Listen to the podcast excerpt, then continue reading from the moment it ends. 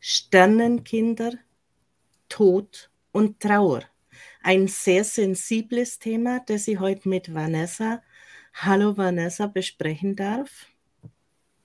Hallo, sehr schön, dass ich darüber reden darf. Ja. Wir haben uns gefunden über dieses Thema, weil wir selber betroffen sind und wissen, wie schwierig es ist, jemand zu finden, mit dem man darüber sprechen kann, der es auch versteht. Und gerade jetzt wieder die, heute so ein spezieller Tag, Weihnachten so spezielle Tage, Vatertag und Muttertag ist auch immer so etwas, wenn dann keine Folgekinder gekommen sind, die leben, darf man sich dann Mutter und Vater nennen. All das sind Themen, die mehr oder weniger in einer Grauzone gehandhabt werden. Und da sagt uns Vanessa heute aus ihrer betroffenen Sicht, aber auch aus ihrer Arbeitssicht heute etwas. Vanessa, ich übergebe dir das Wort. Erzähl doch mal, wie es dir erging. Ja, also es ist ein schwieriges Thema ne? für jede betroffene Mama. Es ist, es ist schwierig, weil gerade in den frühen Monaten kriegst du so oft gesagt, dass du ja noch keine Mama bist, weil du das Kind ja nicht im Normalfall zur Welt gebracht hast, sondern halt ähm, ja durch eine stille Geburt oder durch eine Fehlgeburt, ähm, die auch oft, wenn es nicht in der Ausschabung endet, halt auch eine kleine Geburt sein kann. Ähm, wo wir auch viele nicht wissen, dass das möglich ist und dass sie das Recht haben auf eine Hebamme und ihr Kind auch in den ersten ähm, 24 Schwangerschaftsmonaten normal zu Hause auf die Welt zu bringen. Und ähm, ich finde es wichtig, diesen Eltern auch den Stern Papas zu sagen, doch, ne, du, du mit, mit Schwangerschaft, mit Bekanntwerden der Schwangerschaft bist du eine Mama und bist du ein Papa. Und auch Mama- und Papa-Tag sind Tage, die, die immens wichtig sind. Und ähm, was ich auch für mich persönlich ganz komisch finde, ist, dass eine Woche vor dem regulären Muttertag ist ein extra Muttertag für Sternenmamas. Und das tut mir immer so ein bisschen weh, weil das für mich so ein Schritt weit eine Ausgrenzung bedeutet. Ne?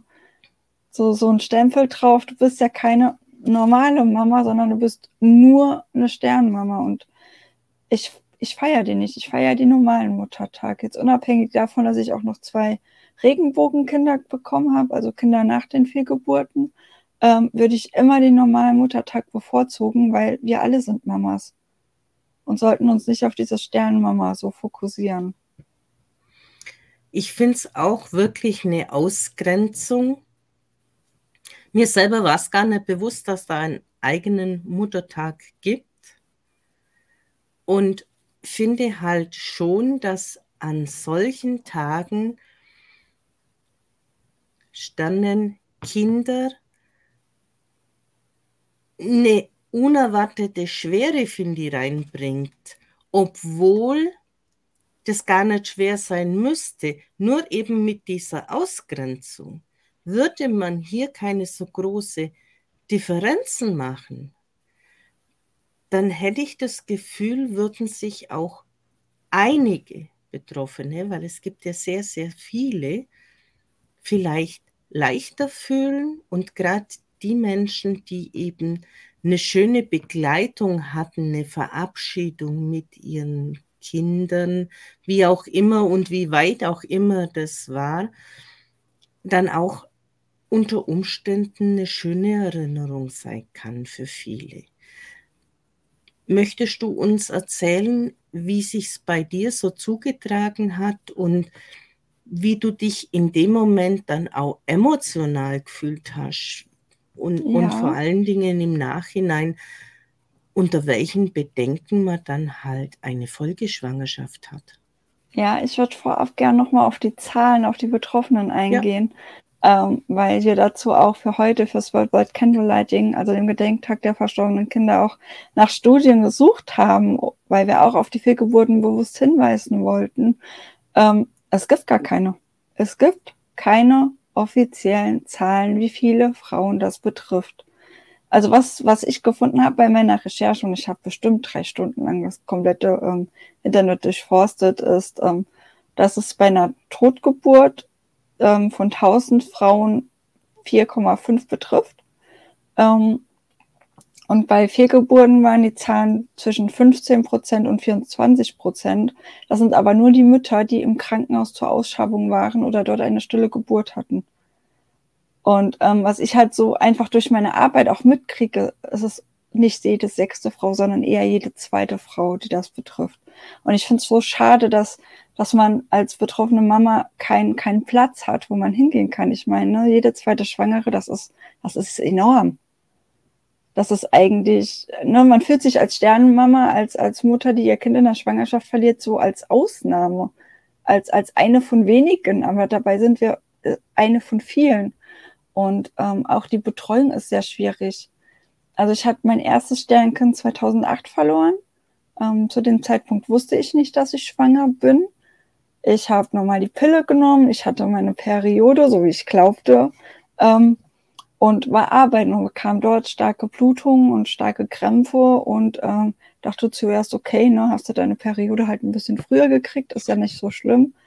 Aber ähm, es war so, so viel Blut auf einmal und dann bin ich nach Hause gefahren und ähm, habe meinen Freund dann angerufen, der dann auch kam und bin zum Arzt gegangen und der sagte mir dann, ähm, ja, der Schwangerschaftstest war jetzt positiv und ich so im ersten Moment, okay, nicht geplant, aber cool. Und im nächsten Moment, aber sie verlieren ihr Kind gerade. Das war halt wirklich, bis das bei mir ankam, hat es ewig gedauert. Ich habe das gar nicht richtig verstanden. Und dann sollte ich auch direkt ins Krankenhaus, weil es halt so viel Blut war, weil ich ähm, zu verbluten gedroht habe. Ich war so aufgelöst und habe so geweint und kam ins Krankenhaus. Und das Erste, was mir gesagt wurde, ist, jetzt müssen sie auch nicht mehr weinen. Jetzt ist der Drops eh schon gelutscht, jetzt müssen sie auch nicht mehr weinen. Also es war total kühl und es war niemand da, der dich in deiner Trauer aufgefangen hat. Und ich hatte auch das Gefühl, dass du für die, die Ärzte dort nur eine Nummer bist, ne? Und die, das ist für die Routine. Und du bist Routine. Und da ist nichts mehr mit großartiger Empathie oder sowas gewesen. Und ich fand das so schlimm für mich. Das war mitunter der schlimmste Tag meines Lebens. Ich kam dann auch relativ zügig in OP und habe dann eine Nacht geschlafen und bin dann schon wieder nach Hause geschickt worden. Und ich stand da vom Krankenhaus wie ein Häufchen Elend und wusste gar nicht, was jetzt Sache ist. Ich wusste nicht, wo mein Kind hinkommt. Ich habe gefragt, ich habe keine Antwort bekommen. Ähm, und zu Hause wirklich drüber reden, habe ich auch nicht gekonnt. Ich ähm, weiß gar nicht mehr so genau, warum das so war. Ich habe das viel mit mir ausgemacht und habe mir einen Weg gesucht, wie ich, wie ich da rauskomme. Und ähm, ja, in den sozialen Medien und so, das, das war damals halt noch nicht so viel. Und ich habe mir dann angefangen, ähm, Briefe zu schreiben. Also ich habe meinem Sternkind Briefe geschrieben und das wirklich bis, ähm, ich glaube, vier, fünf Jahre lang habe ich das gemacht, über alles, was mich gerade bewegt, wie mein Tag so war, dass ich es vermisse, was ich gerne mit ihm erlebt hätte. Ich habe wirklich meine kompletten Gedanken und Seele da reingeschrieben. Aber mir hat immer ein Abschluss gefehlt tatsächlich. Und ähm, ja, 2010 hab, wurde ich dann mit unserer Tochter schwanger, mit unserem Regenbogenkind. Ähm, also für alle, die jetzt zugucken und sich mit der Materie nicht so auskennen, Regenbogenkinder sind ähm, Kinder, die nach einer Totgeburt oder nach einer Fehlgeburt ähm, zur Welt kommen, weil nach dem Regen kommt halt der Regenbogen. Und ähm, das war für mich, ich habe mich gefreut, aber es war für mich auch richtig schlimm, weil all die Ängste wieder hochkamen. Ne? Ich hatte wirklich gefühlt die kompletten zehn Monate lang nur Angst. Ich habe schlecht geträumt. Ich habe geträumt, dass irgendwas Schlimmes passiert. Und das hat irgendwie niemand wirklich verstanden. Also meine Angst hat niemand wirklich ernst genommen. Und ich hatte auch das Gefühl, ich kann mit niemandem wirklich drüber reden, weil es halt niemand ernst genommen hat. Und ich habe das wirklich ähm, fast die komplette Zeit mit mir selber ausgemacht. Und hätte ich jemanden gehabt zum drüber reden und der das auch verstanden hätte, wäre das, glaube ich, ganz anders für mich gewesen. Ich hätte diese Angst wahrscheinlich auch loslassen können irgendwann und hätte auch die Schwangerschaft genießen können. Kennst du das so auch? Bei mir kommen ja öfters Klienten, die sowas viel, viel später erst bewusst wahrnehmen, weil gut, hättest du jetzt nicht gesagt bekommen, äh, du warst jetzt schwanger und es nicht so starke Blutungen hervorgerufen hätte, wäre es vielleicht auch einfach untergegangen. dass mhm. da jetzt eine Schwangerschaft gewesen wäre. Und dann gibt es aber auch wiederum Frauen, die erleben das ja mehrfach. Ja. Und dann sind es eben Kinder, die dann die dritte, die vierte Stelle einnehmen und dann zur Welt kommen und aber nie die wirkliche Nähe fühlen von ihren Eltern, weil da so diese Schutzvorrichtung auch aufgebaut wird. Wenn ich zu sehr liebe, werde ich noch mehr verletzt, wenn es wieder nichts wird. Und das mhm. sind bei, bei meinen Klienten sehr, sehr oft so hinterher Erkenntnisse, warum es denn da diese Nähe immer gefehlt hat.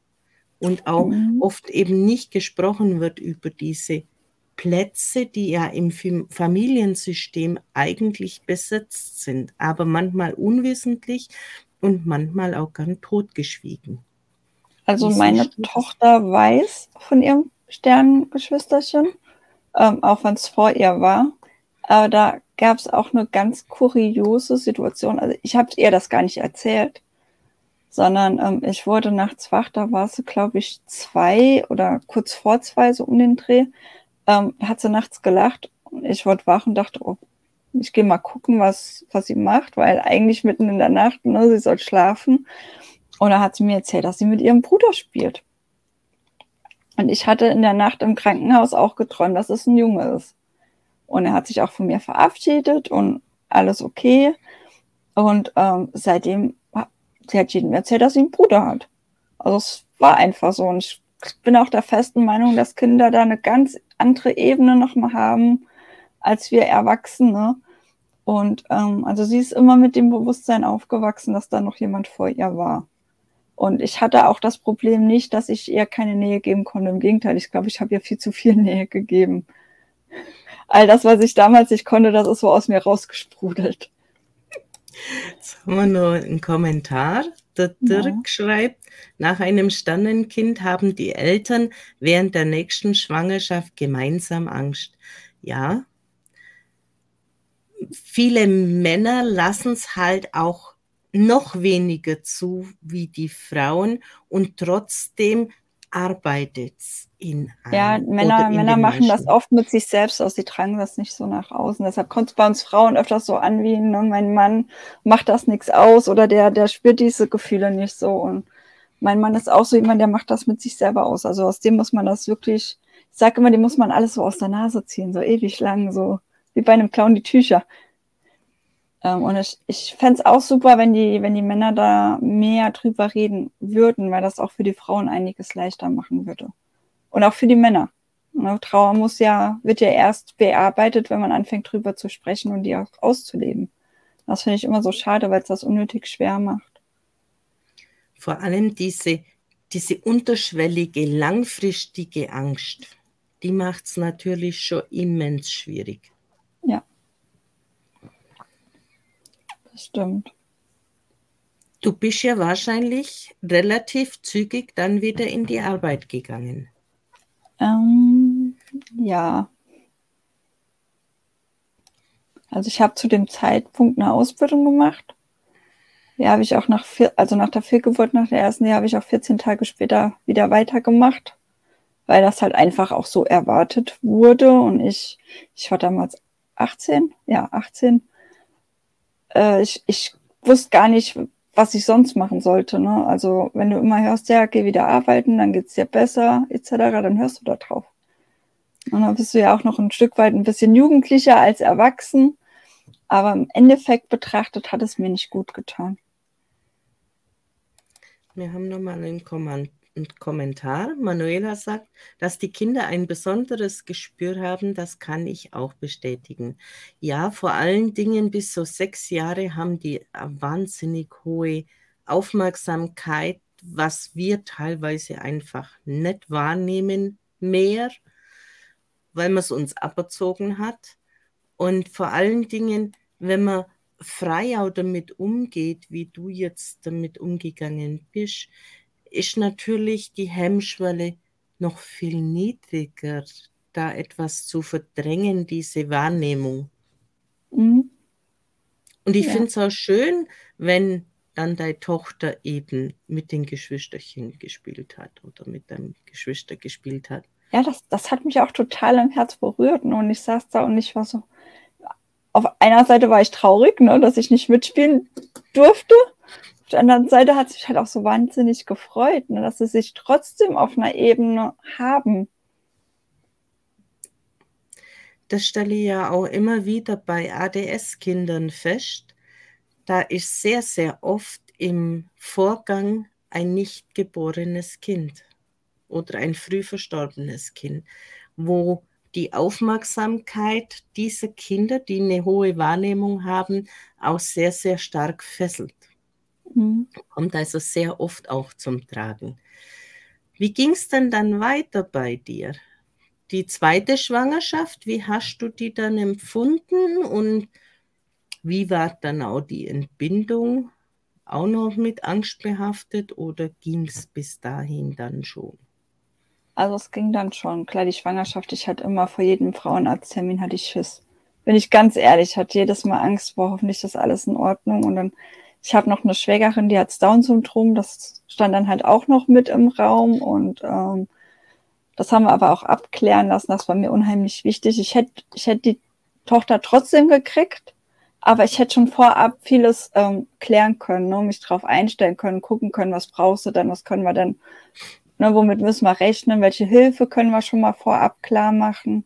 Halt einfach, dass man auch abgesichert ist und ähm, ja auch gerecht werden kann. Ich meine, dann sind Kinder haben nochmal eine ganz andere ähm, Bedürftigkeit wie gesunde Kinder. Und da hätte ich jedem Kind halt auch alles so geben wollen, wie es es braucht und auch, verdient. Ähm, also da spielt ja auch die Angst mit, klar. Aber je weiter die Schwangerschaft ging, desto weniger Angst war es eigentlich. Also mit jedem Ultraschallbild und mit jedem alles ist in Ordnung, fühlte ich mich besser. Und ähm, ja. Warst du dann in der gleichen Klinik oder hast Nein. du dir bewusst andere Ärzte gesucht? Ja. Ja. Weil also die Klinik so war, war äh, Nee, gar nicht, gar nicht mal wegen dem, wegen den Räumlichkeiten oder so, sondern einfach, weil ich mich dort nicht wohlgefühlt habe. Ich habe mich dort nicht wohlgefühlt. Also in der Klinik, wo ich die zweite Ausschreibung später hatte, habe ich auch meine beiden Kind, meine beiden Kinder auf die Welt gebracht. Mhm. Aber dort habe ich mich auch gut aufgenommen gefühlt. Das spielt halt auch eine ganz, ganz große Rolle mit rein, ob du da hinterher irgendwie ein Trauma hast oder ob du dich gut fühlst ähm, wenn die Begleitung halt auch einfach, einfach gut ist oder da ist. Wobei ich sagen muss, dass es bei der zweiten Fehlgeburt auch ähnlich war. Also ich habe nicht so heftige Sprüche gekriegt, aber ähm, ich hatte bei der zweiten Fehlgeburt eine hochschwangere ähm, Ärztin, die mich halt untersucht hat. Das hat mich ungemein getriggert. Na, wenn du da hinkommst und weißt, okay, mein Kind in meinem Bauch hat keinen Herzschlag mehr, ähm, und dann sitzt eine Ärztin vor dir, die, die im, sechsten, siebten Monat ist. Da dachte ich auch, boah, Halleluja, das da ist ganz, ganz schlechtes Karma gerade. Und dann saß ich auch noch drei Stunden auf dem Flur im Wartebereich ähm, bei der Hebammensprechstunde. Das heißt, der Wartebereich war auch noch mal voller schwangerer Frauen. Und du sitzt da und weißt aber, dein Kind ist, ist, ist schon tot. Und du siehst all das, was du nicht haben darfst. Das war, für mich persönlich war das richtig schlimm. Finde ich aber jetzt auch nicht ganz so optimal gelöst. Nee. Ich bin aber auch dann später, ich habe all meine Kraft zusammengenommen, bin bei die Klinikseelsorge gegangen, habe gesagt, hey, passt mal auf, so geht es nicht. Das, das, das geht so einfach nicht. Erstmal davon abgesehen, dass ich nach der Ausschreibung gefragt habe, was passiert mit meinem Baby und gesagt bekommen habe, was soll schon passieren, das kommt in den Müll.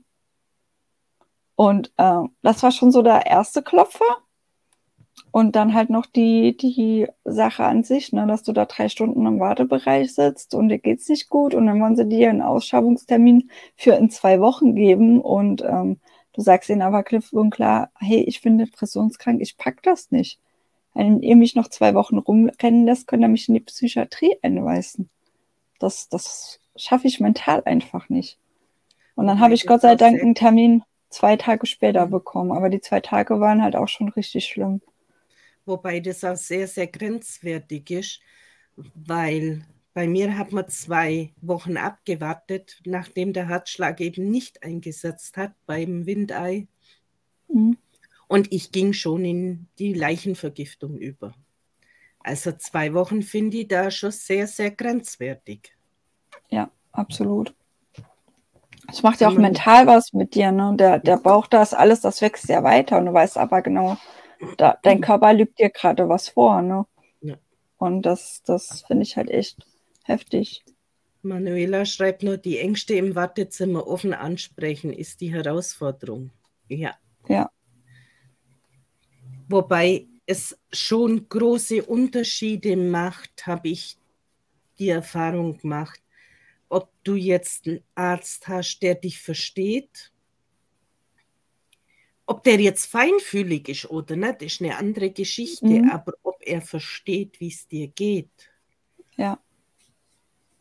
Oder eben jemand hast, der dann so, ja, Floskeln, du hast mir so vor, ganz vorher kurz erzählt, wie du bei der ersten Schwangerschaft diese Ansage bekommen hast, möchtest du das unseren Zuschauern nochmal mitteilen? Diese, dass ich jetzt nicht mehr, nicht mehr heulen muss, weil es ja. ist ja eh schon zu spät.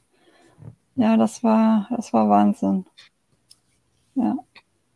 Also das finde ich schon extrem krass, wenn man so unsensibel dann ist. Ja, das begegnet mir aber in den Sternelterngruppen bei Facebook ganz oft dass Eltern so ganz, ganz schlimme Sachen gesagt bekommen. Es gibt auch einen Sternkindverein, ähm, die sich auch für Frühchen einsetzen, die einmal die Woche so Sprüche posten bei sich. Und es ist heftig, was die Eltern sich anhören dürfen. Oder auch bei der, bei der zweiten Fehlgeburt. Ich lag da auf dem Tisch und du musst ja immer noch mal sagen, bevor du in den OP kommst, warum du da bist. Ich fand das so schlimm zu sagen, ja, ich bin hier, weil mein Kind tot ist das macht ja auch noch was, mal was mit dir, ne? Und ähm, dann kriegst du gesagt, ja, ähm, aber seien Sie doch froh, Sie wissen doch jetzt, dass Sie schwanger werden können. Und ich denke mir nur so, was? Wa warum sagt derjenige das gerade, ne? Wahnsinn. Also das ist, das ist so verletzend, weil wie, wie, wie kann man froh darüber sein, dass man sein Kind verloren hat? Und viele, viele, die die Fehlgeburt haben, die haben ja tatsächlich nicht nur eine, sondern auch mehrere, auch mehr wie zwei. Ja. Und ähm, viele kriegen auch gar keine weiteren Kinder mehr, weil jede Schwangerschaft endet irgendwann. Vorher schon. Und wenn die so einen Spruch gesagt bekommen, das ist, das ist grausam. Das ist der blanke Hohn eigentlich. Und dann bist du ja noch, noch ein weiteres Mal schwanger geworden. Mhm. Wie war denn diese Schwangerschaft dann? Die war ganz anders tatsächlich, ähm, weil mein Sohn den gleichen Entbindungstermin hatte wie unsere, äh, ich sage immer unsere Tochter, weil ich halt auch da wieder von ihr geträumt habe und sie mir als Mädchen mit blonden Locken erschienen ist und unser Sohn ist auch blond. Also sage ich immer, es ist, er, er, er brauchte einfach nochmal, ne? Die Seele brauchte nochmal und er ist einfach genau ein Jahr später ähm, als der Entbindungstermin bei ihr war, hatte er seinen Entbindungstermin. Und das hat mich auch irgendwie versöhnt. Und auch meine Tochter hat mich nach der ähm, zweiten Fehlgeburt getröstet und hat gesagt, du Mama, dann, war's, dann war das Baby krank, das fährt jetzt noch mal eine extra Runde und dann kommt es wieder. Und äh, genauso ist es ja im Endeffekt dann auch passiert. Ne? Und Wie alt halt war denn deine Tochter da, als du das vom Stapel liest? Sieben. Wo ich dachte, boah, krass, ne? Eigentlich müsste ich sie trösten und sie, ja. sie haut mir so einen Spruch hin und ich dachte nur so, und genau so kam es ja dann. Also es war, das bestätigt für mich halt auch nochmal die Sichtweise, dass Kinder da eine ganz andere Empathie und auch Energieebene nochmal haben, ne? dass die das ganz, ganz anders sehen. Und das sehe ich auch in der Arbeit mit den trauernden Familien ganz oft, dass die Kinder da ganz rational drangehen. Die, die haben da Angst vorm Tod, gibt es da gar nicht. Das, das sind alles wir Erwachsene, wir projizieren unsere Angst auf sie. Und die eignen sie sich dann an und kriegen dann später im Erwachsenenalter auch diese, diese Angst vom Tod. Ich habe es auch keine mehr. Für mich ist das Leben, ich habe mir hier auch ein Tattoo stechen lassen, da steht, der Weg ist das Ziel. Für mich ist das Leben der Weg und das Ziel ist am Ende meine ganzen Lieben wieder in den Arm nehmen zu können und die wiederzusehen. Und aus der ganzen Erfahrung heraus ist ja bei dir dann dein jetziger Beruf und würde schon fast sagen, Berufung entstanden. Das ist eine Berufung. Also da, da liegt mein ganzes Herz drin und ich mache das auch. Ich mache es nicht, weil ich das machen muss, sondern weil ich es machen möchte. Also ich habe mich ähm, ein Jahr nach der ähm, Geburt von meinem Sohn zur Trauerbegleiterin weitergebildet mit dem Fokus für Familien mit Kindern da zu sein, weil ich finde, dass ganz oft die Kinder hinten runterfallen. Ähm, also für, für Sterneltern gibt's noch Hilfen, ne, für vermeiste Mütter, Papas gibt's Hilfen, für Witwen, Witwer gibt's Hilfen, aber was ist mit den Kindern? Die haben, die haben gar keine, ähm, jetzt fehlt mir das Wort. Lobby. Genau, danke schön. Die haben gar keine Lobby für sich und ich habe es halt bei meiner Tochter gesehen. Die war das erste Mal mit dem Tod konfrontiert, da war sie sechs, da ist mein Opa gestorben, ihr heißgeliebter Tic-Tac-Opa, wie sie immer gesagt hat. Und ähm, auch da war es schwierig, ähm, weil ich dafür kämpfen musste, dass ich sie mit auf die Bestattung nehmen darf, weil jeder gesagt hat, boah, wie willst du ihr das erklären? Ne? Wie willst du ihr erklären, wo der Opa jetzt ist? Wie willst du ihr erklären, dass der Opa in der Urne ist? Weil ich sage ganz einfach, der wurde verbrannt. Was soll ich ihr denn sagen? Ne? Oh, das kannst du doch nicht machen, du traumatisierst sie habe ich gesagt, warum? Ne? Warum?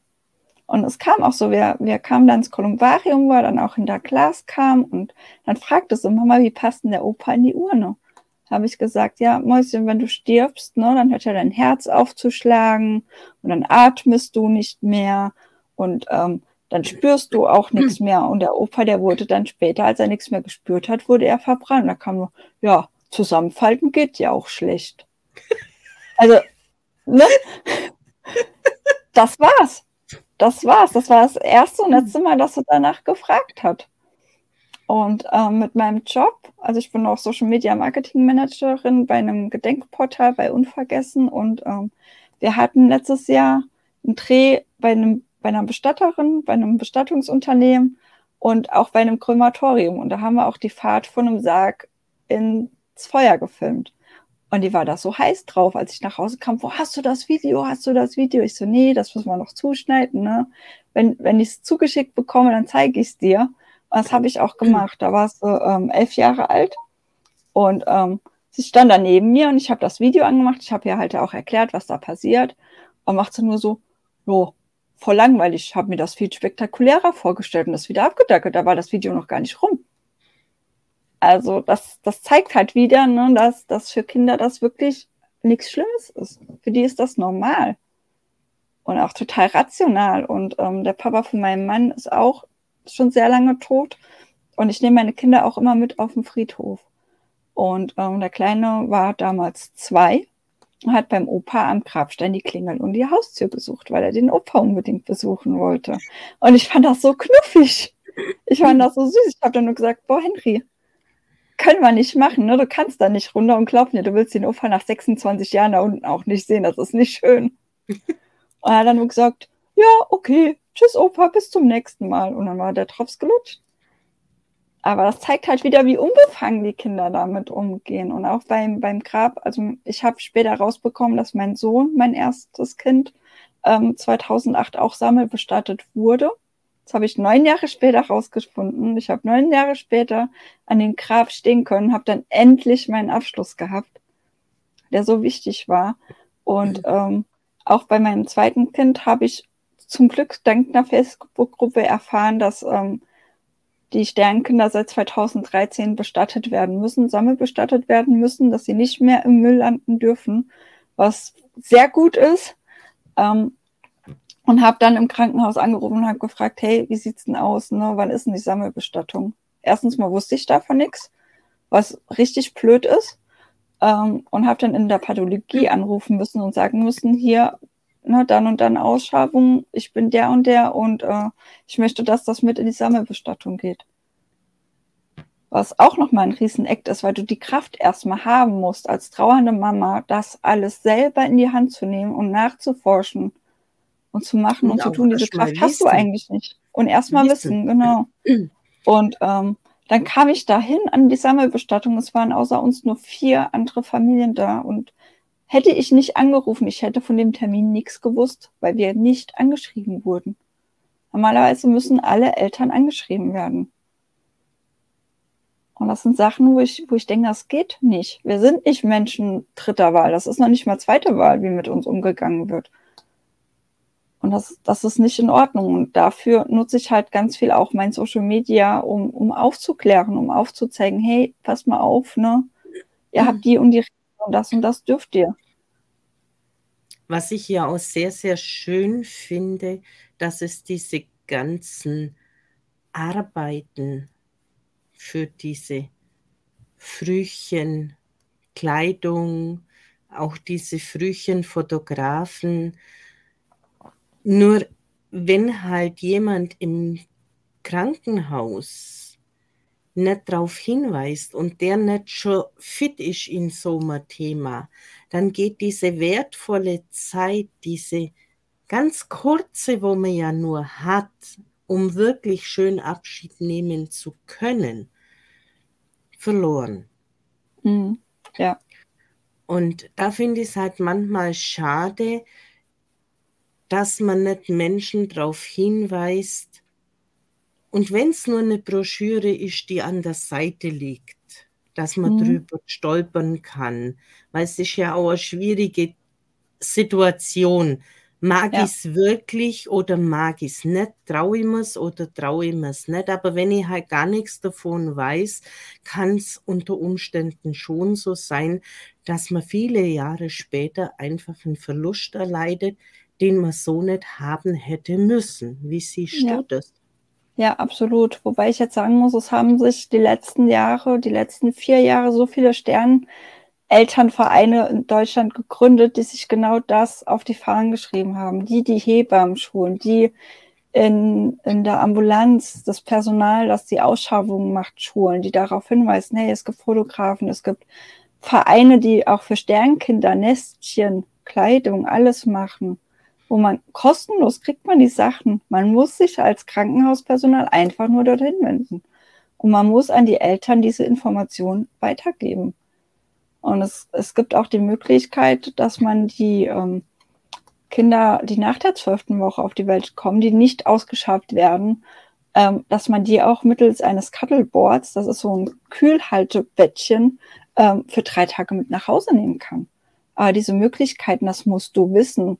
Und die wenigsten, die schwanger sind und sich noch nie mit dem Thema befasst haben, die wissen das. Gefühlt weiß es keiner.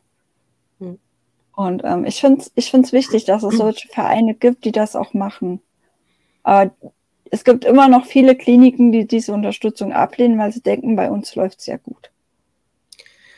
Und was ich halt auch finde, dass nicht allzu viele Bestatter gibt, die sich auf dieses sensible Thema noch ein Stück weiter öffnen, als eine Beerdigung von Haus aus schon ist. Also sieht man ganz, ganz selten, dass sich da jemand spezialisiert oder sehr viel Mühe da rein gibt, um, um hier Betroffene einfach abzuholen. Mhm. Gut, da kann ich jetzt nicht so wirklich mitreden, ähm, weil ich mit Bestattern weniger Kontakt habe jetzt. Ähm, hier bei uns im Saarland ist es so, dass es einen Bestatter gibt, der die Sternkindbestattung tatsächlich kostenlos für die Eltern durchführt und auch wirklich schön und auch die ähm, Urnen oder Särge für die Sammelbestattung von den Krankenhäusern spendet. Also der nimmt dafür wirklich gar nichts. Ähm, und es gibt auch normale Bestatter, die Sternkindbestattungen durchführen. Und es gibt auch freie Redner, die Sternkinder bestatten, die sich das auch wirklich mit Herzblut machen. Also ich weiß nicht, wie es in anderen Bundesländern ist, da kann ich jetzt nichts zu sagen.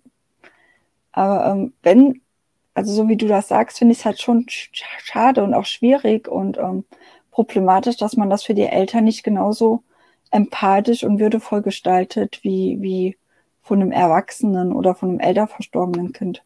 Weil das Kind ist ja nicht weniger wert, sondern sollte genauso liebe und würdevoll bestattet werden wie jeder andere Mensch auch.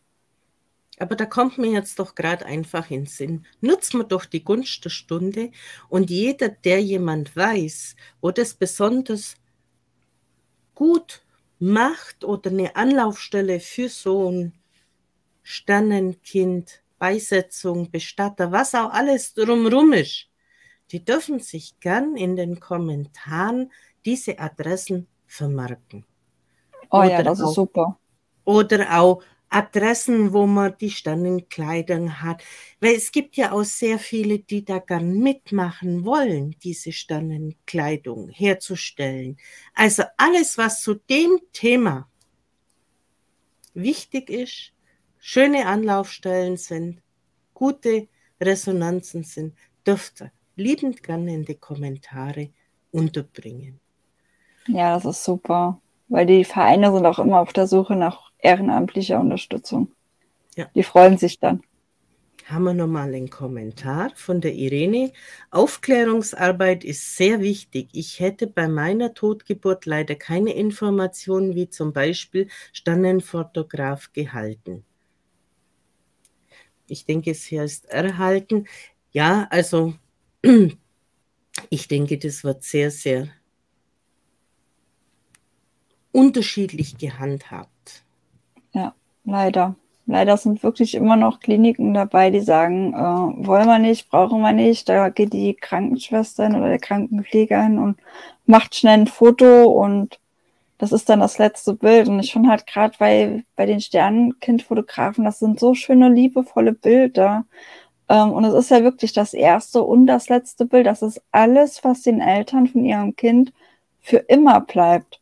Und da gibt es keine zweite Chance, sondern das erste muss schon sitzen. Und ähm, das, das finde ich so wichtig, dass da einfach aufgeklärt wird. Und ich finde es auch gut, dass es so viele auch Selbstbetroffene gibt, die, die aufklären wollen und ähm, da auch wirklich die letzten Jahre sich viel getan hat und sich auch hoffentlich in Zukunft noch sehr viel tun wird, dass keine Mama und kein Papa mehr so im Stich gelassen wird. Ja, das ist ein, ein Thema, das ich ja auch dreimal erlebt habe. Dreimal ganz unterschiedlich. Einmal auch in einer sehr, sehr frühen Phase, auch mit einer Ausschabung. Und einmal eben bis zur zwölften Schwangerschaftswoche, wo das Herz schon längst einsetzen hätte sollen und eben nicht mhm. eingesetzt hat.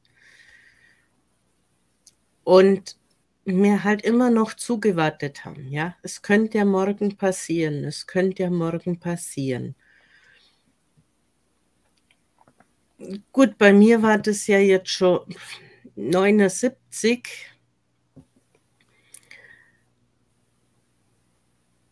Na, 89. Ähm, Ob es da das schon gab, wurde überhaupt nicht angesprochen. Da kam halt ein OP und dann war es das.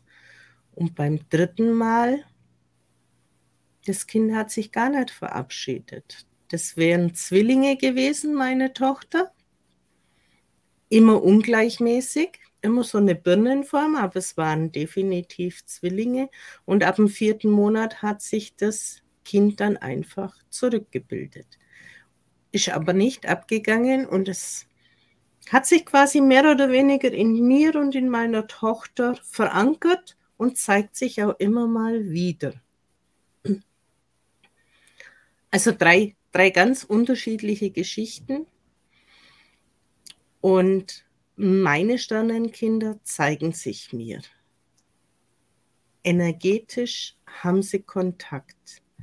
Und ich denke, bei dir geht es auch so, wenn man die Kinder ein Stück weit von der körperlichen Situation gehen lässt, dann kann man sie energetisch freudig auch wahrnehmen. Wie empfindest du sowas? Ja, also ich war immer skeptisch, aber ähm, tatsächlich ist das so.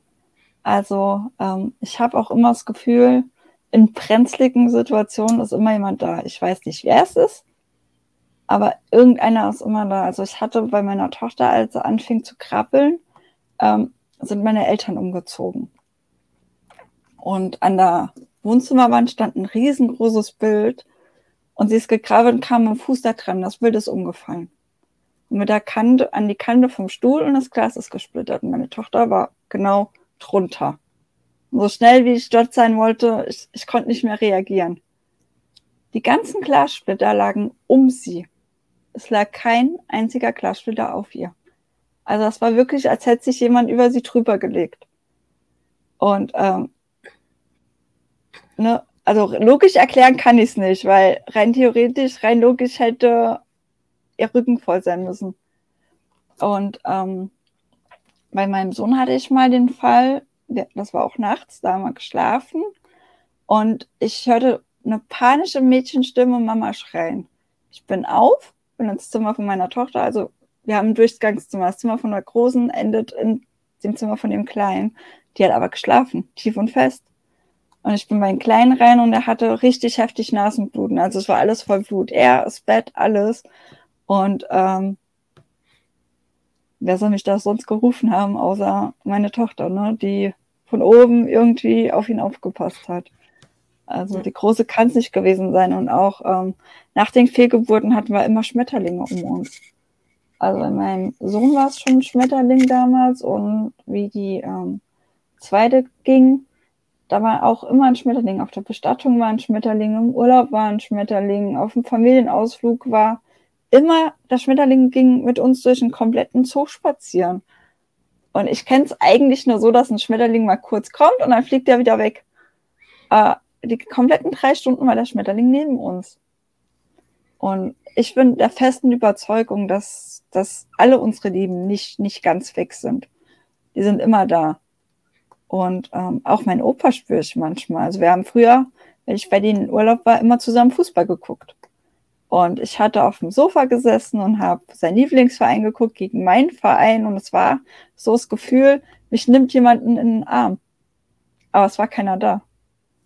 Und was damals auch ganz heftig war, als mein Opa gestorben ist, dass zum Zeitpunkt, wo er ging, ich und meine Schwester zeitgleich wach wurden und das Gefühl hatte, ähm, uns hat jemand einen Kuss auf die Wange gegeben. Also er hat sich verabschiedet. Und ich denke immer, wenn man, wenn man ein Gefühl und ein Feingespür dafür hat und das zulässt und nicht als ähm, totalen Blödsinn abtut, dann kann man auch diese Zeichen erkennen und annehmen. Und das würde auch nochmal so vieles leichter machen ich war auf einer Messe und auf der Messe habe ich täglich immer einen Vortrag gegeben. Und ich wusste mhm. ganz genau, diese Messe hat mit Sternenkindern zu tun. Die ganze Messe, alle drei Tage ging es immer um Sternenkinder. Und jeden Tag nach dem Vortrag war jemand am Stand und es sind die Daunen von oben gefallen und das haben alle gesehen. Und einmal auch mit zwei Geschwisterkinder am Stand. Das waren so berührende drei Tage, weil wirklich dieses Thema so extrem und offensichtlich sich nach außen gezeigt hat. Und am ersten Tag, da waren wir Zeit, fast wie so im Zeitloch drin. Also die vor mir die wurde irgendwie nicht fertig. Und, und die Uhren waren wie wenn, wie wenn da so ein Vakuumzeit drin gewesen wäre. Es, es war ganz seltsam, dass wir am Abend nochmal hingestanden sind und haben gesagt, was war jetzt da eigentlich? Hm. Ich, das, das war zu früh, zu spät und dazwischen dieses Luft. Also beide Vortragende wussten nicht, wo diese Zeit aufeinander ging und genauso die Teilnehmer, die zu diesen Vorträgen sollten. Das war irgendwo dann so, so Stillstand so. Hm, wie kann ich es beschreiben? Ähnlich damals, wo diese, diese Sonnenfinsternis war, wo alles ruhig wurde, so für mhm. einen ganz kurzen Moment. So ähnlich hat sich das angefühlt, so luftleerer Raum. Von daher, es gibt schon Komponenten, wo sich manche Menschen treffen, die eine sehr, sehr ähnliche Geschichte haben und sich trotzdem keiner drüber sprechen traut. Und dann so eine wertvolle Zeit eigentlich verloren geht. Ja. Wie, ja, absolut. Das ist auch wie muss, ich mir denn jetzt, Ne? ja, wie muss ich mir denn jetzt deine Arbeit vorstellen? Ich denke, da wird auch sehr viel in diesen äh, Sternenkind-Ebenen oder stille Geburt-Ebenen in deiner Arbeit mit drin sein.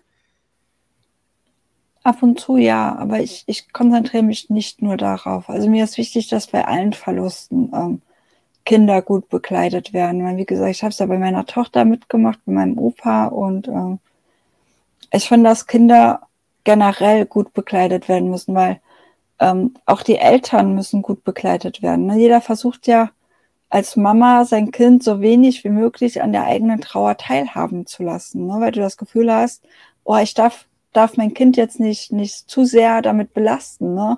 Und ähm, was ich ganz oft höre, ist, mein Kind, ja, es soll eine unbeschwerte Kindheit haben. Was ich dann immer problematisch finde, ist, dass Kinder nicht mit dem gesunden Bewusstsein von Trauer aufwachsen in dem Fall. Also die lernen eigentlich, wenn wir es ja außen vor lassen, ähm, okay, nur wenn jemand stirbt, dann machst du das mit dir selber aus. Du sprichst nicht darüber. Und das finde ich halt schwierig, weil dann werden die Erwachsene draus, die auch viel mit sich selbst ausmachen und nicht drüber sprechen. Und das kann halt echt teilweise fatale Folgen haben. Also das kann körperliche Folgen haben, ne, bis hin zu, zu Herzproblemen oder auch Depressionen können daraus entstehen, weil du halt das Ganze nie bearbeitest, sondern sich eigentlich, du verdrängst das ja dann nur oder lässt es so zu wenig zu, wenn die Kinder dann mal schlafen. Und ähm, kommst halt auch dadurch wenig zur Ruhe, was ja den Körper auch nochmal in Stress setzt und auch die Seele stresst. Und deshalb ist es mir so wichtig, dass die Kinder immer auch ein Stück weit mit einbezogen werden. Und auch, ähm, ja, Vor halt auch. ich kann mir auch vorstellen, wenn die Kinder immer nur so ausgegrenzt werden, ja, wenn dann die Gespräche nur dann geführt werden, wenn man gerade das Gefühl hat, sie gehen bei der Tür raus, dann kommen die sich ja auch wirklich abgeschottet und ausgegrenzt vor. Ja, was das Ob dann Problem ist, Ob Das dann Problem eben ist auch, das dass- Fehler kommt, Ja. äh, bin ich schuld, liegt es an mir Genau. oder ja? Genau, Kinder projizieren das auf sich. Ich muss mich irgendwie falsch verhalten haben und deshalb spricht die Mama oder der Papa nicht mit mir. Also die denken wirklich, dass es an, an ihnen liegt. Und das ist halt das Fatale, weil das, das war mir vor meiner Ausbildung auch nicht bewusst. Ne, dass das so eine Auswirkung auf die Kinder hat. Und ich, ich bin auch immer dafür, dass man Kinder ähm, mit auf die Bestattung nimmt, weil auch für die der Abschied sehr, sehr wichtig ist. Weil Kinder ja mit dem Tod per se noch gar nicht wirklich was anfangen können. Und in dem einen Moment war Oma, Opa, Mama, Papa noch da und plötzlich sind sie weg und dann stehe ich vor einem Grab. Das, das für Kinder bedeutet das nicht, dass sie jetzt im Grab liegen, die können sich das nicht vorstellen. Mhm. Und ähm, das ist so ein ganz wichtiger Zwischenschritt, der dann fehlt, weil man aus Angst oder einfach nicht wissen die Kinder nicht mitnimmt.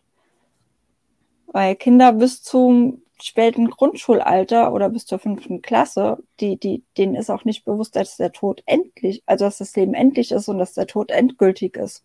Sondern die denken immer noch ein Stück weit, dass der oder diejenige, die gestorben ist, nochmal wiederkommen kann. Und deshalb ist halt auch gerade so ein Abschied nehmen sehr wichtig zum Realisieren. Kinder sind sehr visuell ausgelegt. Den kannst du 20 Mal was erklären, die kapieren es nicht, die müssen das sehen. Und ich arbeite auch sehr viel mit Büchern zu dem Thema, weil Kinder da halt auch nochmal visuell was sehen können, gerade wenn der Abschied nicht da war, um später nochmal was aufzuarbeiten. Das ist sehr wichtig. Das heißt, diese Arbeit wird die dann von irgendjemand auch finanziert oder finanzieren das die Menschen selber, die Betroffenen? Das müssen leider die Betroffenen selbst bezahlen. Also ich sage leider, weil ich finde, dass das die Krankenkasse eigentlich bezahlen müsste. Weil durch unsere Arbeit, und ich sage bewusst uns und nicht nur meine, weil es, gibt so viele TrauerbegleiterInnen da draußen, die genauso gut arbeiten wie ich oder noch besser, ähm, die, die einen super guten Job machen und das auch wirklich mit genauso viel Herzblut wie ich. Und ähm, das muss einfach auch, für mich ist eine Entlohnung auch immer eine Wertschätzung. Also es, wir geben ja nicht nur Zeit, sondern auch all unser Wissen, unsere Expertise. Wir haben Material dabei. Ähm, Und ich bin deswegen der Meinung, dass das die Krankenkasse bezahlen muss, weil wir halt einfach auch vorbeugend arbeiten. Ne? Also wenn wir richtig begleiten und aufklären, dann müssen viel weniger Personen zum Psychologen gehen, weil sich daraus psychisch nichts mehr entwickelt. Keine Ängste, keine, keine Sorgen, kein, keine Depression, kein Burnout, kein Stress. Ne, Trauer, nicht verarbeitete Trauer kann ja auch einen immensen Stress bedeuten. Und viele Menschen, die ähm, die Trauer auch nicht richtig bearbeiten, die können ja auch eine Zeit lang dann nicht arbeiten, weil das sie so blockiert, ähm, dass sie einfach auch arbeitsunfähig werden. Und durch die Arbeit können wir das halt auch verhindern. Und da müsste sich ja einiges in, ändern. Im Teaser hast du ja noch geschrieben, Trauer darf auch bunt sein. Ja. Ja. Ähm, Gerade bei Kindern ist es halt nicht der, also ich habe als Kind den Tod noch als der schwarze Mann kennengelernt. Es gibt ja auch dieses schöne Spiel, wer hat Angst vor dem schwarzen Mann? Wo ich, also jetzt im Erwachsenenalter greife ich mir an den Kopf und denke mir, was für ein Blödsinn. Hm, ne?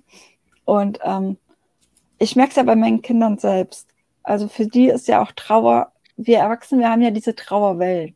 Ne? Mal reißt es uns richtig mit, mal geht es uns gut, dann ist das Meer flach, mal ist wieder so ein richtiger Sturm. Und bei Kindern sind es keine Wellen, sondern die springen in Trauerpfützen.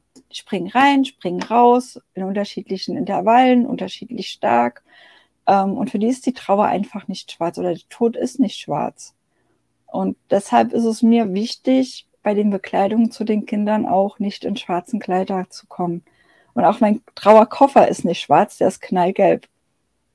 Und das ist ganz bewusst so gewählt, weil ich denke, wenn da jemand kommt, der komplett schwarz angezogen ist, ähm, das, die Kinder, denen tut das nicht gut. Ne, die kriegen da eher Angst, weil die kriegen immer gesagt, okay, ne, Einbrecher, was hat ein Einbrecher an? Schwarze Kleidung. Ne? Also ist mir das ungemein wichtig und auch bei mir, meine Trauer ist auch nicht schwarz, da ist so viel Liebe, da ist so viel Dankbarkeit ähm, und das ist einfach nicht schwarz. Also ich sage nicht, dass nicht auch Schwarz drin vorkommt, aber halt eben nicht nur. Und auch Schwarz gehört bei mich beim Mondsein mit dazu. Das Thema ist mir begegnet circa zwei Jahre vor mein Sohn verstorben ist. Kommt eine Kundin und die war ziemlich stark in der Trauer gefangen. Und dann hat sie mit mir gesprochen und hat mir das halt so erzählt, dass ihre Tochter irgendwann sie mal gefragt hat, Mama, bist du beleidigt, wenn ich mal keine schwarze Kleidung anziehe, wenn du stirbst? Nö, hat sie gesagt.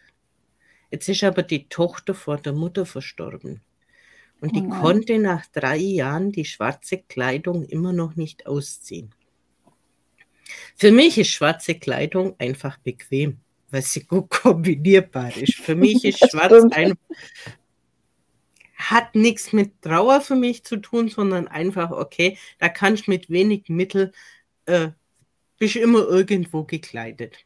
Liegt aber vielleicht auch daran, dass ich immer extrem große Schuhe habe, weil ich ja Schuhgröße 43 extra weit habe und das noch Herrengröße. Da gibt es halt nicht so dieses moderne Bunte.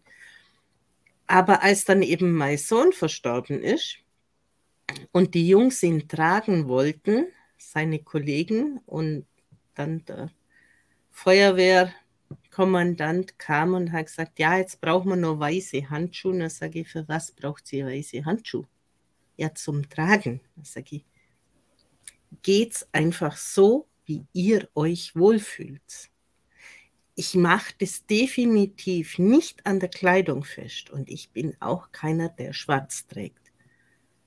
Wegen der Trauer. Ja. Du bist aber schon ein Stück weit Außenseiter. Ich denke vielleicht in der Großstadt noch weniger, aber am, am kleinen Ort ist das natürlich mhm. schon so ja. ungeschriebenes Gesetz. Ja. Aber warum soll ich mich nach außen verstellen, wenn ich doch das Gefühl habe, das, das bin ich gar nicht und ich habe sowieso diesen, diesen Tod nochmal ganz anders erlebt. wie, wie man es normalerweise erlebt. Und das hat bei mir auch diesen, diesen tiefen Frieden geöffnet, um eben auch diese Themen den Menschen nahezubringen und zu sagen, auch da kommt man raus. Ja, also ich finde das auch. Also jeder, der schwarz tragen möchte, darf natürlich schwarz tragen. Ne? Ist ja, ist ja ganz klar. Also ich bin keiner, der da sagt, oh nee, trag bloß kein Schwarz, sondern ne, mach es so, wie es für dich sich richtig und gut anfühlt, wie du dich wohlfühlst. Wenn du eh immer schwarz trägst, warum solltest du dann plötzlich kein Schwarz mehr tragen? Ne? Oder wenn es dir wichtig ist, an einer Beerdigung schwarz zu tragen, dann mach es. Aber ähm, ich, ich finde, es, es sollte nicht dieses Muss dahinter stecken. Also ich bin in einem richtig heftig katholischen Bundesland und hier ist es auch immer so, dass man schwarz tragen muss und ich sage jedem, boah weh, du kommst an meiner Beerdigung schwarz, ey. Ich schicke von oben Blitz auf dich, aber nur auf dich. Weil mein Leben war ja nicht schwarz. Ich sage immer, es ist ja keine, keine Trauer, für mich ist es keine Trauerfeier, sondern wir feiern ja das Leben man lässt ja das komplette Leben des verstorbenen Menschen nochmal Revue passieren. Und ähm, bei meinen Fehlgeburten habe ich halt die, die Schwangerschaft Revue passieren lassen und habe das verabschiedet, worauf ich mich gefreut habe, was ich nicht haben konnte. Aber das wäre ja auch nicht schwarz gewesen. Sondern malst dir ja das Leben in den buntesten und schönsten Farben aus, was du alles erleben möchtest mit deinem Kind. Und deshalb ist für mich das, das halt auch bunt und nicht schwarz, weil mein Leben war ja also wenn mein Leben nur schwarz ist, dann holla die Waldfee. Was würdest du jetzt Betroffenen so mit an die Hand geben, wo sie ein Stück weit Erleichterung haben? Oder was auch immer du für Tipps jetzt noch auf Lager hast? Aber auch nicht bloß für Betroffene, sondern eben auch für, für Menschen, die mit Betroffenen in Kontakt kommen, wie sollen die sich verhalten? Oder was ja. hättest du dir gewünscht? Ist vielleicht die einfachere Variante. Na, dann muss man es nicht so überstülpen. Also was ich mir gewünscht hätte, ist tatsächlich weniger Floskeln und mehr Dasein. Und auch nicht, nicht Dasein im Sinne von, gib mir Ratschläge oder gib mir Tipps oder sag mir, was dir geholfen hat, weil was, was dir geholfen hat, muss nicht automatisch mir helfen. Ne, wir sind ja ganz unterschiedliche individuelle Personen. Ähm, und Dasein ist für mich einfach ein offenes Ohr haben und meinen Arm nehmen. Oder ich hätte mir gewünscht, dass jemand sagt, hey komm, ne, damit du jetzt heute mal den Tag für dich hast, ähm, ich mach was mit deinen Kindern. Ne, oder wir gehen jetzt nicht dieses, ne, melde dich, wenn was ist. Ein Trauernder der in seiner Trauer gerade so tief drin ist, der kann sich nicht mehr, der hat die Kraft nicht, sondern muss den selber festhalten. Du musst sagen, ich stehe morgen vor deiner Tür und dann gehen wir einen Kaffee trinken. Du kannst nicht sagen, boah, wenn du Bock hast, morgen mit mir einen Kaffee trinken zu gehen, dann melde dich. Das, das wird nicht passieren.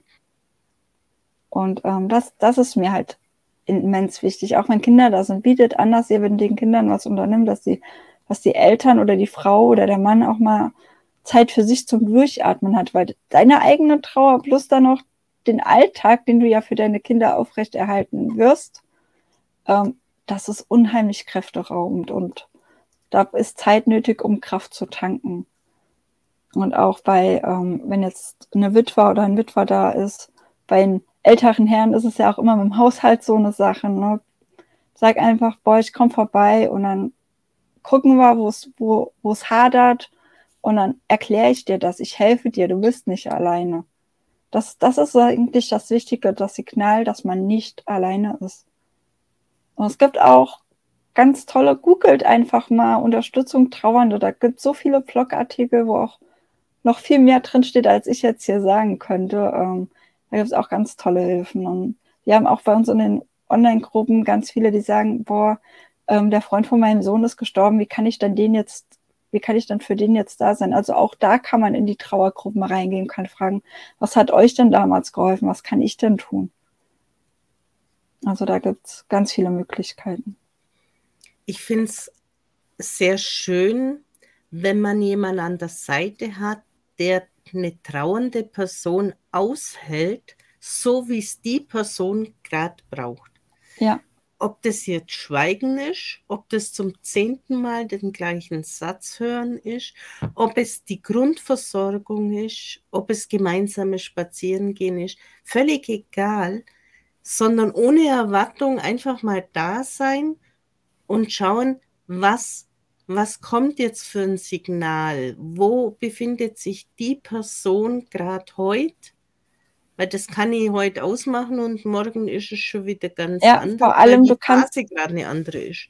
Ja, vor allem, du kannst das die Person auch nicht fragen, was er braucht, weil er weiß das einfach nicht.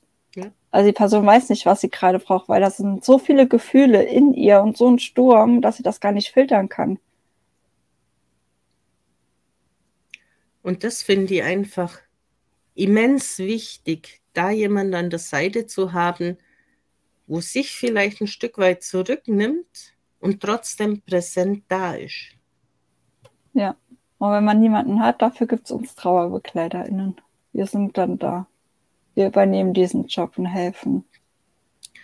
Wobei ich denke, es ist schon mal ein weiter Schritt, wenn sich jemand eine Trauerbegleitung sucht. Ja. Viele wissen ja auch gar nicht, dass es die Möglichkeit gibt. Also ich, ich wusste es auch nicht bis ich, bis ich ja danach gesucht habe, wirklich richtig danach gesucht habe. Und da, da muss ich auch noch einiges ändern, dass die Trauernden auch wissen, hey, da ist jemand oder bis jemand, der ein Trauender oder eine Trauernde in seinem Umfeld hat, der das weiß und an denjenigen weitergeben kann, dass es die Möglichkeit gibt. Wobei ich die letzten knapp drei Jahre schon noch mal erheblich schwieriger fand mit dieser Distanz. Ja. Weil da war ja gar nichts mehr irgendwie möglich. Nicht einmal nee, lief, das Normale. Ja, da lief viel über online und bei Kindern online, das funktioniert nicht. Definitiv nicht. Die, die haben ja nochmal eine ganz andere Art, sich zu äußern. Die machen das ja gar nicht so verbal, sondern vielmehr über Bildsprache und sowas. Und das kannst du online gar nicht machen. Das war, das hat auch richtig Ränge und das merkt man auch bei den Kindern.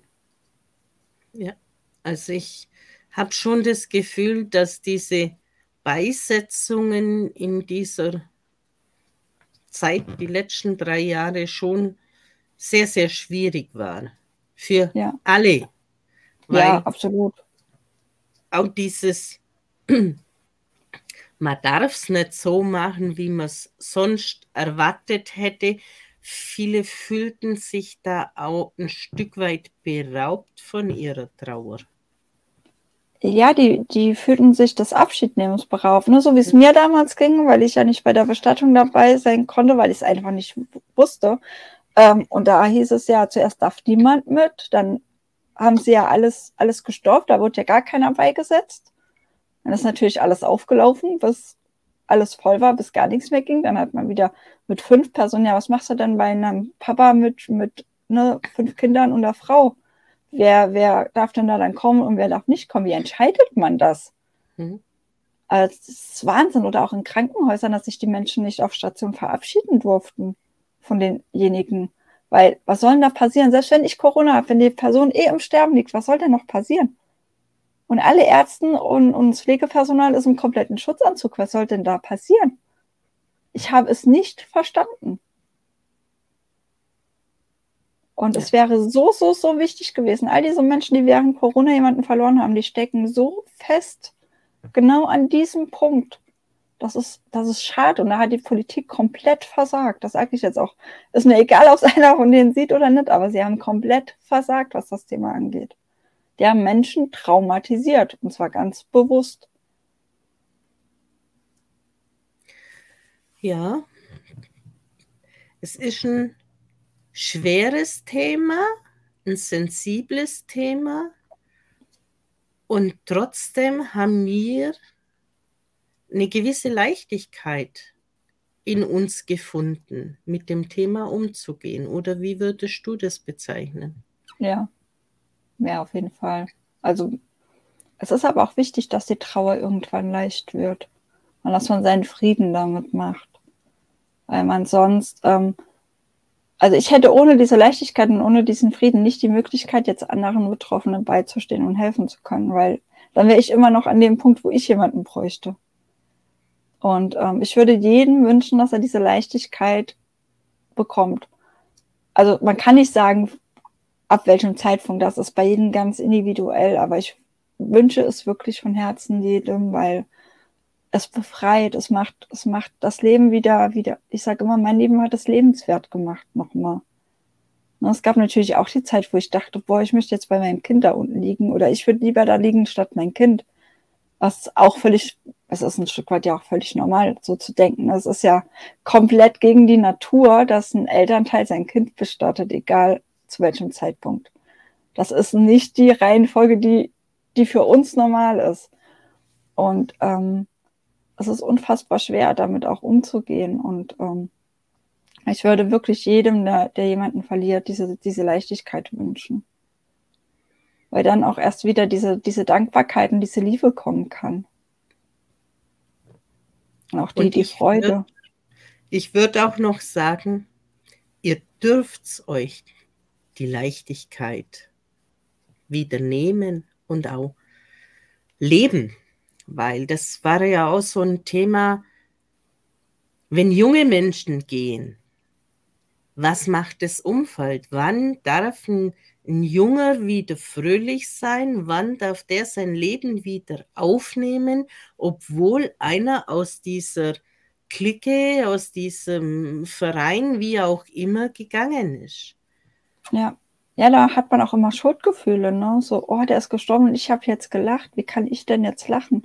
Hey, ganz ehrlich, jeder Verstorbene wünscht sich doch, dass wir glücklich sind, oder? Es wünscht sich doch niemand, dass wir hier jahrelang sitzen und nur traurig sind. Also ich würde es mir nicht wünschen für meinen Mann und meine Kinder, wenn ich morgen ne, irgendwie, keine Ahnung wie, ins Leben komme, dass sie dann ihr Leben lang traurig sind. Also ich würde ich würd da oben sitzen und würde ich würd die anschreien. Wir ja, haben das also wirklich dann auch den Kontakt zu den Jugendlichen gesucht, noch vor der Beisetzung, und haben mit denen gesprochen und haben sie auch ermutigt, fröhlich zu sein und ihr Leben weiter zu leben. Weil es war einfach so ein großer Schock in dem ganzen Ort. Und ja, so 20-Jährige, 15 bis, bis 22-Jährige, wo da so auf dem Haufen sind, die Erwachsenen sind betroffen, die Jugendlichen wissen nicht, was sie hin sollen und wollen es ja eigentlich uns als, als Betroffene auch mhm. recht machen. Und da habe ich persönlich relativ schnell gesehen, da müssen klärende Worte her. Sie sollen einfach normal mit uns umgehen und sollen ihr Leben leben, weil das hätte nicht gewollt. Ja, es ist auch bei den Kindern so eine Sache, ne? Wenn sie erzählen, oh, die Mama und der Papa, die sind immer traurig und dann darf ich nicht hier rumrennen und ne, fröhlich sein und Lied trällern und dann muss man auch den Kindern erklären, doch, du darfst das, ne, dass Mama und Papa traurig sind, das hat nichts mit dir zu tun, ne, sondern du darfst lachen und fröhlich sein. Das ist auch immer noch so, so, so ein Punkt, auch bei den Eltern, ne, auch da ist es wichtig zu sagen, hey, klar, ne, dein Kind ist gestorben, das ist scheiße, ähm, ich sage auch bewusst scheiße, weil es ist scheiße. Das kann man nicht schönreden, das ist kacke, das ist richtig kacke. Und, ähm, aber du darfst auch lachen. Du hast ja dein Kind nicht weniger lieb oder du vermisst es weniger, wenn du nicht lachst. Aber das ist auch so ein Punkt, dass man von der Gesellschaft dann immer so abgestempelt wird. Ne? Also ich habe auch früher ganz oft gehört, wenn, wenn meine Oma oder so oder auch die Nachbarin, oh, hast gesehen, die Gerda, der Mann ist jetzt ein Jahr tot und jetzt geht die mit dem, mit dem Detlef da spazieren und stell dir vor, die hat gelacht, wo ich mir denke, boah, geil, Gerda macht's richtig. Ne? Aber da wird dann hinterher immer so getratscht und du hast immer nur im Kopf vor, wenn ich jetzt das und das mache, was, was reden die dann mhm. über mich, ne? Und das finde ich auch so schade, dass man einfach die, die Person nicht so sein lässt, wie sie ist. Wenn ihr das doch gut tut. Und wer weiß, vielleicht hat sie auch mit Detlef über ihren verstorbenen Mann geredet. Wissen wir es? Waren wir dabei? Nö. Ne, vielleicht hat er ja auch eine lustige Anekdote erzählt und sie hat darüber gelacht. Also ich finde das immer Dingen. ganz, ganz traurig, wenn das, wenn das so dann abgestempelt wird, als boah, die trauert nicht oder die müsste sich anders verhalten. Nee.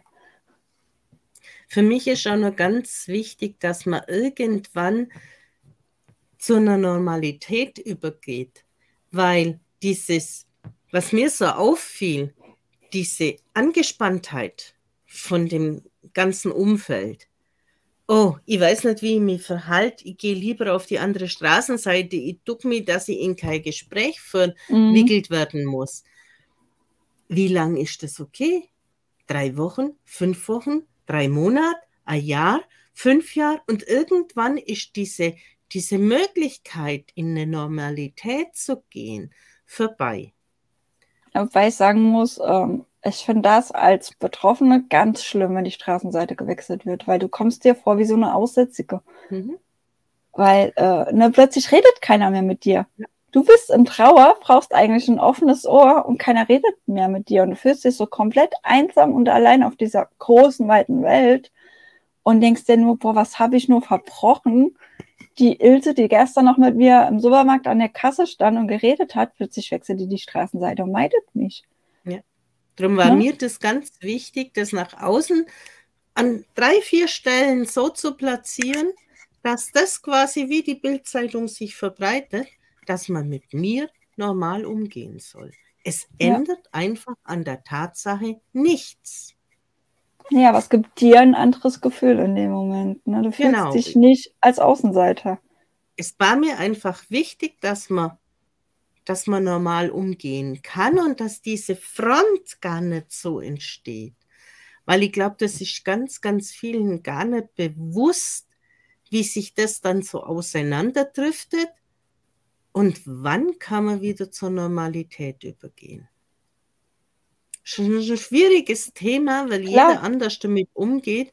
Und ich finde auch in der Familie darf jeder so trauern, wie es für ihn richtig ist. Und wenn ja. ich halt mal sage, und ich brauche jetzt mal Ruhe und der andere muss sprechen, dann soll er sich jemand anderen zum Sprechen suchen. Aber in dem Moment einfach mal sagen, ich brauche mehr Ruhe und du brauchst mehr Gespräch. Dann geht es halt in dem Moment nicht zusammen.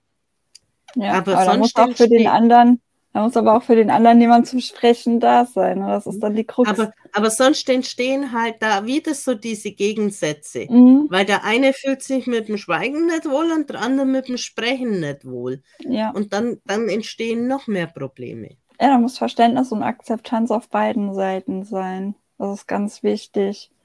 Und auch dafür gibt es ja die Familientrauerbegleiter, die dann auch intervenieren. Ne? Also es gibt ganz viele Paare, die sich nach einem Kindsverlust deswegen auch trennen. Ja. Wo ich denke, es, es muss nicht sein. Ne? Ihr könnt das auch zusammen schaffen. Und dann sucht euch jemanden, wenn ihr es alleine nicht hinkriegt, dann sucht euch jemanden, der euch darin unterstützt, dass ihr das gemeinsam hinkriegt. Und der auch, der vermittelt auch, der sagt nicht, boah, jetzt hör doch deiner Frau mal zu oder boah, jetzt hast doch deinen Mann mal in Ruhe, sondern gibt es auch mal Einzelgespräche. Wenn die Frau drüber reden muss, dann ist der Bekleider gerade nur für die Frau zuständig, wenn der Mann sagt, ich möchte jetzt mal meine Ruhe haben. Also da gibt es ganz viele Möglichkeiten, aber das wissen viele halt einfach nicht. Ich wusste es auch nicht. Also zwischen meinem Mann und mir hat es auch ganz heftig gekracht deswegen. Weil ich reden wollte und er seine Ruhe brauchte und ich niemanden zum Reden hatte. Und dann an ihm rumgestüppelt habe, bis es dann aus ihm rausgeplatzt ist. Und dann, das war richtig, richtig heftig und unnötig. Also kann ich jetzt mit Abstand sagen, aber ähm, ja, ich weiß, dass es halt wirklich so, so sein kann. Und ähm, ich finde das ganz, ganz schlimm, weil der Verlust an sich ist ja schon schlimm genug. Und dann muss es ja nicht noch so weit kommen, dass man sich dann auch als, als Partner verliert. Aber das ist halt sehr, sehr oft der Fall, dass dann einfach die Wege auseinandergehen. Leider ja. Hast du unseren Zuschauern noch einen letzten Tipp, Rat? Mein letzter Tipp ist, nimmt die Person so an, wie sie ist und versucht nicht, ihr euren Weg aufzuzwängen. Also es ist jeder individuell und genauso ist auch der Trauerweg bei jedem individuell. Und einfach, ich wünsche mir einfach nur Akzeptanz und Verständnis. Und bei mir kommt so der Gedankengang nochmal Richtung Sternenkinder, stille Geburt, fordert auch in den Krankenhäusern ein, auch wenn es vielleicht in dem Moment nicht die richtige Wortwahl ist, die ihr rausbringt. Aber gebt Signale, wenn ihr hier diesbezüglich irgendeine Verabschiedung, irgendetwas eben wollt, was möglich ist, wie diese drei Tage Abschied nehmen oder sonstiges. Weil es sind nur kurze Momente, wo man diese Entscheidungen treffen kann. Und überlegt nicht, ob er die richtigen Worte rausbringt. Das muss einfach in meinen Augen das Personal aushalten können. Und somit, Vanessa, danke für deine offenen Worte, für die Impulse, die du uns mitgegeben hast. Vielleicht auch die eine oder andere Adresse, wo diesbezüglich Betroffene sich hinwenden können, die du hinterher nur in die Kommentare stellst. Dankeschön. Mach ich. Ja, danke schön, dass ich hier sein durfte und darüber erzählen durfte und hoffe ich auch ein bisschen aufklären konnte. Sehr gern. Und dann bleibt uns eigentlich nur noch zu sagen und tschüss. Bis zum nächsten Mal. Tschüss.